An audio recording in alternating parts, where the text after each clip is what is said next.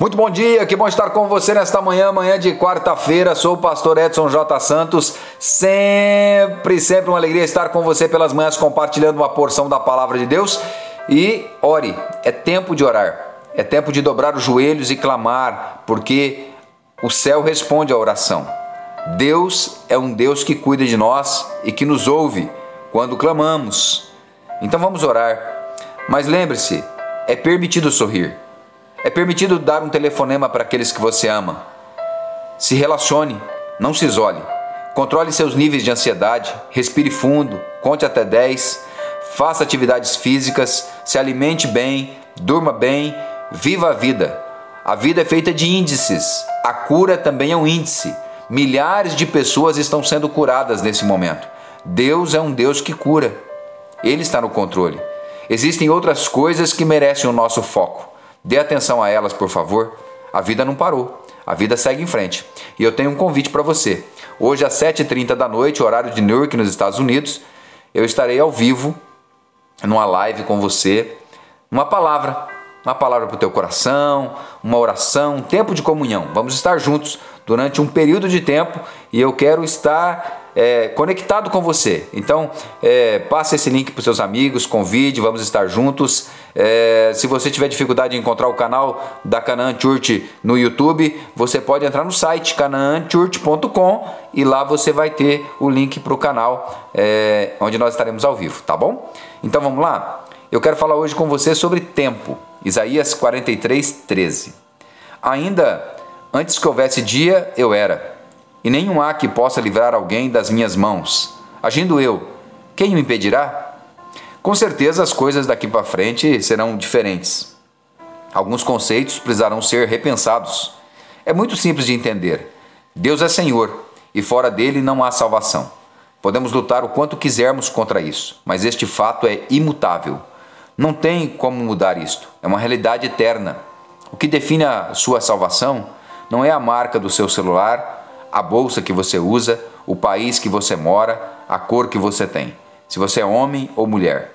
O que define a sua salvação é se Jesus é Senhor da sua vida. Em Efésios 2:8, porque pela graça sois salvos mediante a fé. Isso não vem de vós, é dom de Deus. Minha querida Tânia costuma dizer que quando uma pessoa traz um presente para você, continua sendo dela até que você aceite. A salvação é um presente de Deus para mim e para você.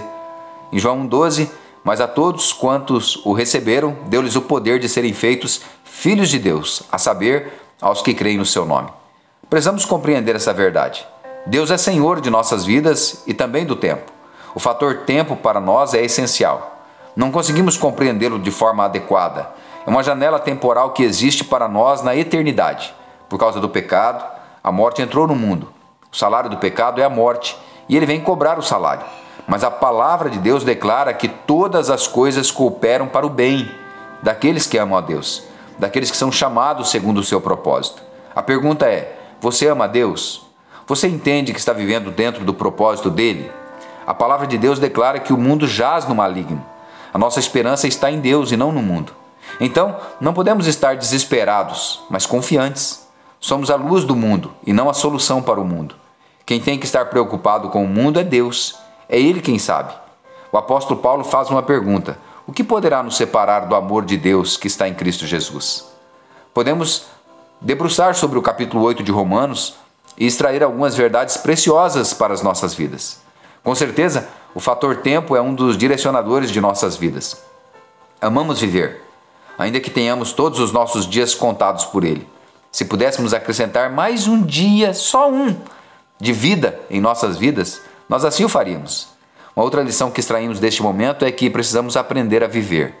Saber viver é uma arte e talvez seja tempo realmente de você rever valores, princípios, de deixar algumas coisas de lado e focar naquilo que importa. O tempo não volta. De que adianta se arrepender depois de ter feito? De que adianta pedir perdão depois de ofender? De que adianta estressar, brigar e depois querer abraçar? O tempo não volta, mas as palavras permanecem. Os buracos na alma não se fecham com facilidade. A vida é simples, não procure formas de complicá-la. O que precisamos, na verdade, para esse tempo é de ajustes. Faça os ajustes necessários. Então, decida seguir em frente. Utilize o tempo em seu favor. Ria mais. Procure descontrair. Estamos muito tensos. Se você vai morar para sempre com Deus, por que, está tão preocupado? É lógico que devemos ter uma precaução, mas não em excesso. Não permita o medo dominar você, suas ações.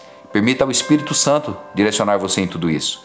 Em Filipenses 4:6, não andeis ansiosos de coisa alguma, em tudo, porém, sejam conhecidas diante de Deus as vossas petições, e pela oração e pela súplica, com ações de graças. E a paz de Deus, que excede todo entendimento, guardará o vosso coração e a vossa mente em Cristo Jesus. Finalmente, irmãos, tudo que é verdadeiro, tudo que é respeitável, tudo que é justo, tudo que é puro, tudo que é amável, tudo que é de boa fama, se alguma virtude há, se algum louvor existe, seja isso o que ocupe o vosso pensamento. Que o seu tempo seja direcionado de forma correta e que você seja um gerador de vida aonde estiver, tá bom? Vamos orar? Pai, em nome de Jesus, te louvamos pela tua palavra. Obrigado. Ensina-nos a gerirmos o nosso tempo com sabedoria, entendermos esse tempo que estamos vivendo e termos vida com qualidade. Em nome de Jesus, amém e amém. Que Deus abençoe você, que Deus abençoe teu dia. Te espero às 7h30 da noite. Um abraço.